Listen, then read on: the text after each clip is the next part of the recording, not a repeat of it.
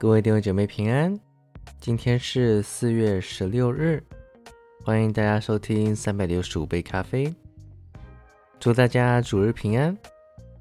无论今天的工作再忙碌，或是有任何与朋友出去的计划，让我们切记，来到教会是不可忘记的。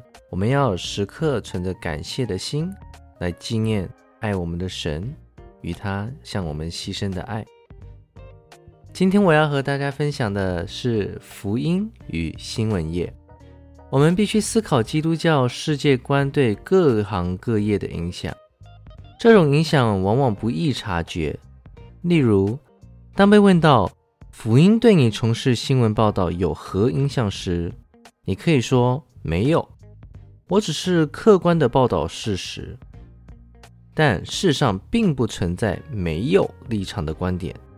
新闻报道的选材也可以反映出一个人的价值取向和对事件重要程度的判断。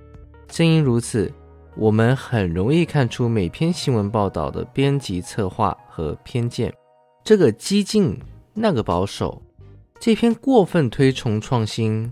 那篇盲目崇拜财富，这篇又强调自我判断。如果记者狂热追求甚至迷恋成功，那一定会影响其报道选材和行文方式。故事里面不能没有英雄和坏蛋。优秀记者可以尽量客观地报道事实，但作者对某些事实浓墨重彩。对某些事实轻描淡写，甚至按下不表，以致如何搭建故事线索，都服务于做出了善恶假设的叙述背景。只要留心，就不难看出这套叙述对故事发展的影响。曾有人一针见血地指出，新闻业同其他行业一样，具有某种宗教性质。有一套教义和习惯，由某种神职人员贯彻实施。基督徒记者怎样才能不去同流合污呢？我认为，基于福音的世界观，因其既没有神话，也没有妖魔化任何创造，可以通过独特的方式帮助记者在报道和写作时公正客观，摒弃偏见。我们之前讨论过，其他世界观往往厚此薄彼，过分强调这个轻视那个，因此持守其他世界观和比坚持福音世界观的记者更倾向于盲目乐观和无端的愤世怨俗和多疑。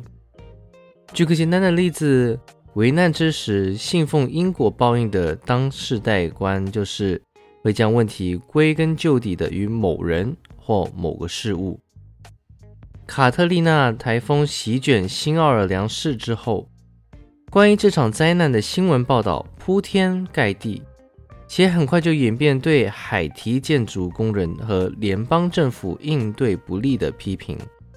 我并不是说城市规划和缺陷，还有政府机构反应迟钝不值得报道。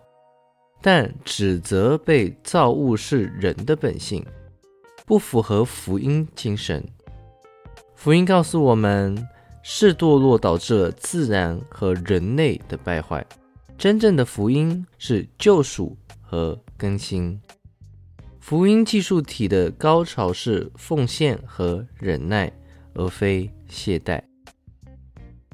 所以，各位弟兄姐妹，通过今天的分享。